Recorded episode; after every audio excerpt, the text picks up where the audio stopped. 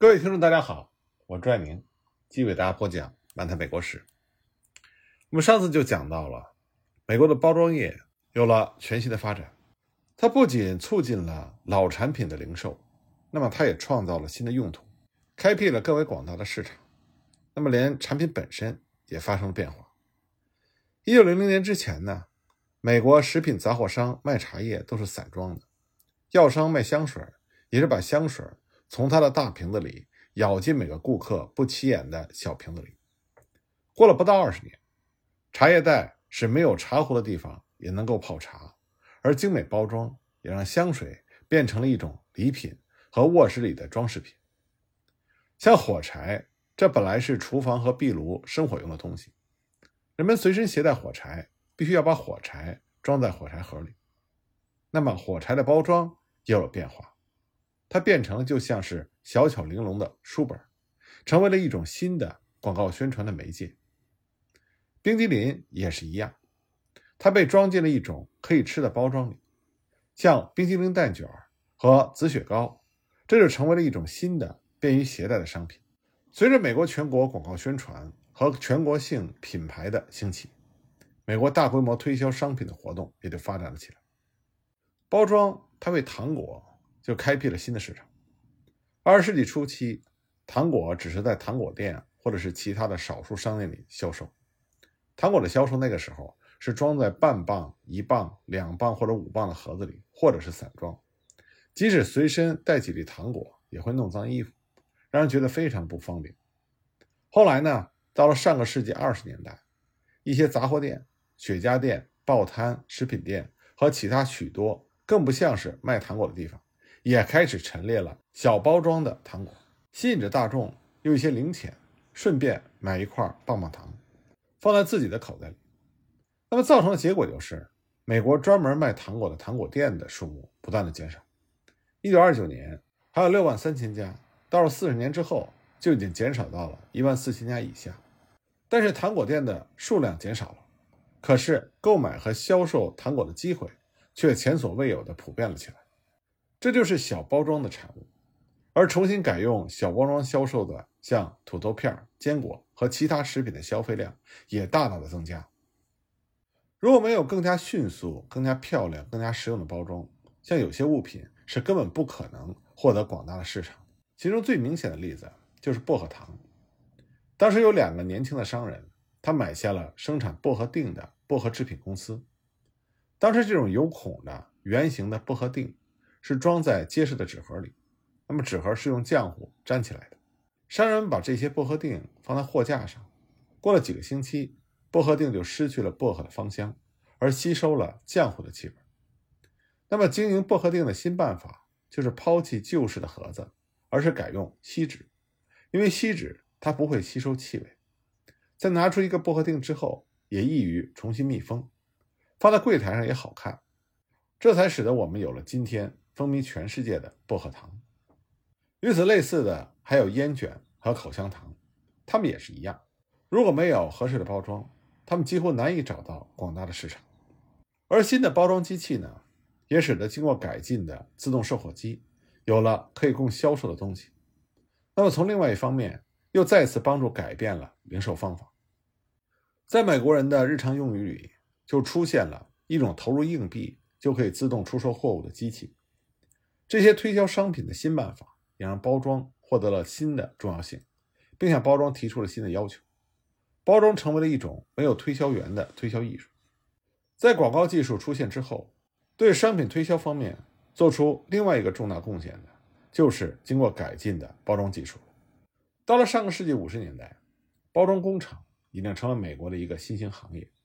大公司都拥有他们自己的专门人员，而小公司呢？则是需要向包装工程师们请教。到了六十年代后期，各种包装材料有百分之七十用于消费品的包装，每个人都越来越离不开包装。就像商人们所说的那样，没有包装就没有牌子，而没有牌子也就没有商业。实际上，在美国人的发展历程中，包装革命它的来势是非常迅猛的，在不到三分之一世纪的时间里，它就取得了巨大的成功。因为直到一九二零年。美国的家庭主妇，她购买的东西经过包装的还为数极少。那个时候，在家常日用的食品和杂货中，包装的物品只有一小部分的糖、盐、米、茶叶和咖啡。没有包装的产品是很少会附上商标的名称来出售的。但是，随着美国全国性的广告宣传和全国性的商品牌号的发展，就产生了又一个新的美国机构，这就是现在在全世界到处可以看到的超级市场。关于超级市场的定义呢，在最初它的定义是，这是一种销售食品和其他家用百货，通常实行无人售货和限购自运方法的大型零售商场。但到了二十世纪中期，一些商店推销专家对超级市场下了一个新的定义，那就是每年经营额至少达到一百万美金的商店。那么，真正让超级市场变得日益重要起来，这还是二战之后的事情。超级市场一个主要的特点就是它赋予售货员的作用比过去更小。这是一个无人售货的地方，相互竞争的商品和相互竞争的商品牌子是放在敞开的货架上，展示在顾客的眼前，琳琅满目，多多益善。超级市场的迅猛发展，这和二战有很大的关系，因为在二战期间，由于劳动力缺乏，所有的大型食品杂货商店都转向了无人售货，商场里呢。备有自己的货篮，顾客可以用它来盛放自己选中的从货架上拿下来的货物。在美国第一批超级市场中，最引人瞩目的是旧金山的水晶宫超级市场。这个超级市场它是在1923年开放，这是一座巨大的钢结构的建筑物，建在原来的一个棒球场上，营业面积六万八千平方英尺，并且有一个停车场，可以停放小汽车四千三百五十辆。这家商店销售的货物有食品、药物、烟草、酒和珠宝，还开设了一个理发店、一个美容室和一个干洗店。到了1937年，这家商场创造了销售记录，它一个小时之内卖出了5万一千磅食糖，一个月之内卖出了五车鸡蛋，一年之内卖出了两百吨柠檬、二百五十吨橙子和三百吨的苹果。那超级市场发展的另外一个里程碑的发明，这就是购物车。我们现在常用的购物车，它让顾客更加按耐不住他的购买欲望，从而扩大了超级市场的销售。购物车的由来呢，是在上个世纪二十年代，休斯顿的一家食品店的一个雇员，他把玩具火车的货车柄拆去，在货车上拴了一只篮子，再把货车的前轮固定起来，这样呢。顾客就可以抓住篮子的扳手，把车子拖着走。到了三十年代后期，就已经有人制造类似的购物车，专门卖给杂货店的老板。百货公司和超级市场，他们把各种不同的商品聚集一堂。二战期间，由于某些货物的短缺，这种拼凑式的销售方法就发展了起来。杂货铺由于得不到他们某些长寿的商品，就准备了一些小用品。食物、箱包或者是玩具之类的货物，那么超级市场呢，则开始出售服装、厨房用具、五金商品、药品和化妆品。百货公司也扩大了营业范围，开始经营食品、酒和各种新的服务项目。但是，随着各类商店的规模越来越大，停车场问题也一年比一年尖锐起来。顾客们都希望只停一次车就能够买到所有的东西。那么，既然一种商店和另外一种商店的区别已经不复存在，购物时间与非购物时间的区别也就不复存在。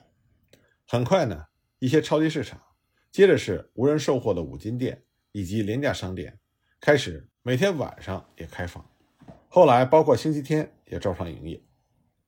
商店的规模越来越大，商品的品种越来越多，那么供顾客可以自己伸手取到的琳琅满目的商品。对顾客的吸引力也就越来越大，这些就进一步让包装成为了一种新的、高级的、意识到自己生存价值的工业。售货员已经看不到，身为家庭主妇的顾客拖着购物车，在没有人引导、常常是没有明确目标的情况下，在各种令人眼花缭乱的包装中徘徊。他需要根据自己是否喜欢某种商品的牌子，或者是商品的包装外表是否好看。是否满足他的心意，来自己做出决定。各种各样的货物就像潮水一样，涌进了这些巨大的销售渠道。冲击着身为居民的顾客。但是买还是不买，这个决定比过去则变得更加具有私密性了。也正是因为这样，包装变得越来越重要。渐渐的，包装就变得只有一个用途，那就是为了销售。因为任何包装，不管它对里面的东西保护的多好，如果卖不出去，也是白费。所以，包装的重要的、真正的、必不可少的优点，就是能使勉强的、不感兴趣的主顾也不得不买。根据这个新的观点，对所有包装的颜色、大小、形状、材料和性能，都只有一种检验标准，那就是这种包装给他未来的主顾会产生什么样的印象。就这样呢，包装和产品一起，或者直接代替了产品，成为了广告宣传的内容。根据对发行量大的普通杂志的抽样研究，研究者就发现，在1900年，包装产品的广告只有百分之七。是附有包装图的，那么到了一九二五年，这方面的比例就达到了百分之三十五，并且仍然在上升。这说明广告商们意识到，包装本身就是一种广告。超级市场它为即兴购买提供了一个新的机会。那么即兴购买的本质就是包装购买。随着美国人生活水准的提高，随着可以自由支配的收入的增加，随着新奇物品的大量涌现，那么越来越多的人。去超级市场，就是希望那里会有什么他们真正需要的东西来吸引他们去购买。但这种所谓的真正需要，并不是指他们去市场之前就已经知道了，而在他们去市场浏览的时候，才觉得他们需要这个东西。杜邦公司在一九四九年就开始了一系列的研究，他为了证明即兴购买的情况正在不断增加。那么，杜邦公司为什么会这么做？因为它本身就是生产包装材料的大公司，它证明即兴购买日益重要这一点，自然会对它的公司有着巨大的帮助。那么杜邦公司就收集了广泛的事实，他们发现，到了1959年，家庭妇女在超级市场上采购来的东西，有一半以上是没有计划性，也就是说，这些东西在他们进入商店之前，并不打算去购买。他们去商店之前，明确打算要买的东西不到三分之一。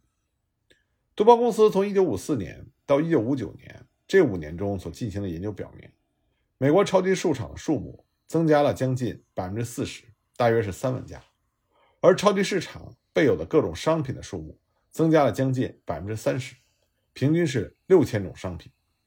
一些大型超级市场最多可以达到八千种商品。顾客依靠超级市场。提供他所需要的越来越多的商品品种，那么顾客平均在超级市场上花去的时间增加了百分之五十，而他所采购的商品品种也大大增加了。超级市场已经变成了顾客的选购中心，而不再仅仅是一家简单的食品商店。但是随着包装越来越重要，他就提出了一个新的问题：顾客购买到底购买的是什么？